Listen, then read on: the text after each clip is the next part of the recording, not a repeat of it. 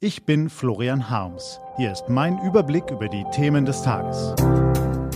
T-Online Tagesanbruch. Was heute wichtig ist. Freitag, 13. Dezember 2019. Hallo Brexit, tschüss EU. Die unendliche Geschichte des Ausstiegsdramas wird jetzt wohl endlich, endlich ein Ende haben. Gelesen von Ivi Strüving.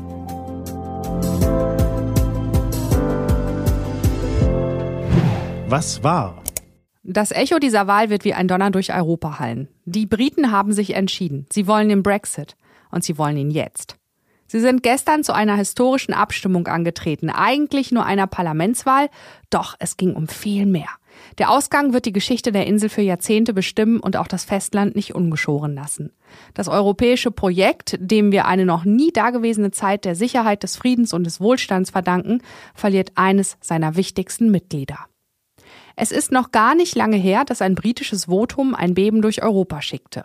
Die Brexit-Volksabstimmung vor drei Jahren gab Unzufriedenen die Gelegenheit, der ungeliebten EU einen Denkzettel zu verpassen. Aber viele Wähler hatten damals keine genaue Vorstellung und trafen ihre Entscheidung erst auf dem Weg zur Wahlkabine. Nicht alle wussten, was sie taten. Die Katerstimmung hinterher war groß. Diesmal ist es anders. Nach der ersten Hochrechnung kommt es auf die Feinheiten schon gar nicht mehr an. Boris Johnson und seine Brexiteers haben den Durchmarsch gemacht.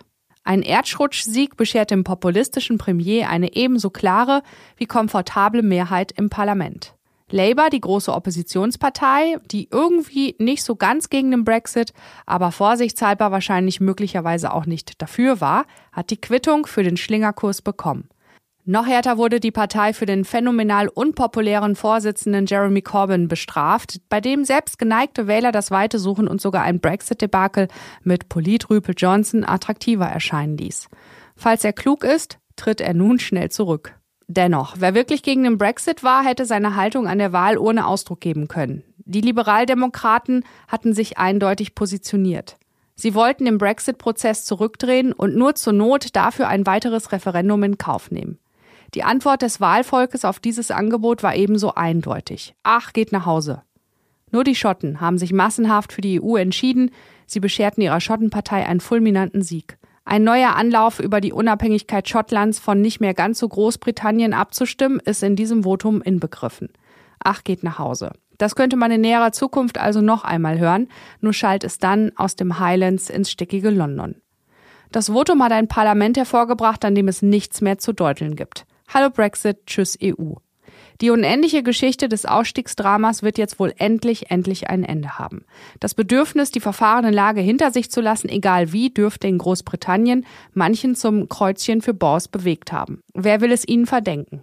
Die Sache hat nur einen Haken. Brexit erledigt? Stimmt leider nicht. Zwar wird der Ausstieg sehr bald, spätestens am 31. Januar formal vollzogen werden und tatsächlich gibt es auch dann kein Zurück mehr, aber Boris Johnsons Mietverlängerung in Downing Street Number 10 hat nichts an dem geändert, was seine Vorgängerin Theresa May schon vereinbart hatte. Dass das künftige Verhältnis Großbritanniens und der EU nach dem Brexit erst noch ausgehandelt werden muss. Ja, erst noch Futur nämlich in einer Übergangsperiode nach dem formellen Ausstieg. Ach, es gibt also noch jede Menge durchzustehen, auch für uns. Aber ein besonders böses Erwachen dürfte es für alle jene geben, die Herrn Johnson und seine griffigen Slogans gewählt haben, damit das Drama endlich ein Ende hat. Na, es ist ja nicht das erste Mal, dass Boris und seine Brexit-Freunde den Briten ein böses Erwachen bescheren. War ja auch beim Referendum schon so. Nichts dazugelernt, indeed. So gesehen könnte dieser Freitag der 13. doch ziemlich üble Folgen haben. Was steht an? Die T-Online-Redaktion blickt für Sie heute unter anderem auf diese Themen. Die UN-Klimakonferenz soll heute eigentlich zu Ende gehen, aber es sieht nicht gut aus für den Klimaschutz. Es könnte sein, dass die Konferenz verlängert wird. Schuld daran ist auch Deutschland. Fridays for Future rufen heute zu einem globalen Klimastreik auf. Um den Klimaschutz geht es parallel auch auf dem Gipfel der EU-Staats- und Regierungschefs in Brüssel. Außerdem stehen die Reform der Eurozone und nun auch wieder der Brexit auf der Agenda. Im kommenden Jahr feiern wir den 250. Geburtstag des großen Beethoven. Und schon heute öffnet in Bonn die Ausstellung Beethoven Welt Bürger Musik.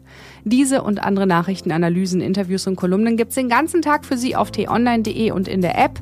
Das war der T-Online-Tagesanbruch vom 13. Dezember 2019. Den Tagesanbruch zum Hören gibt's auch in der Podcast-App Ihrer Wahl. Kostenlos zum Abonnieren. Wünsche Ihnen einen frohen Tag. Ihr Florian Harms.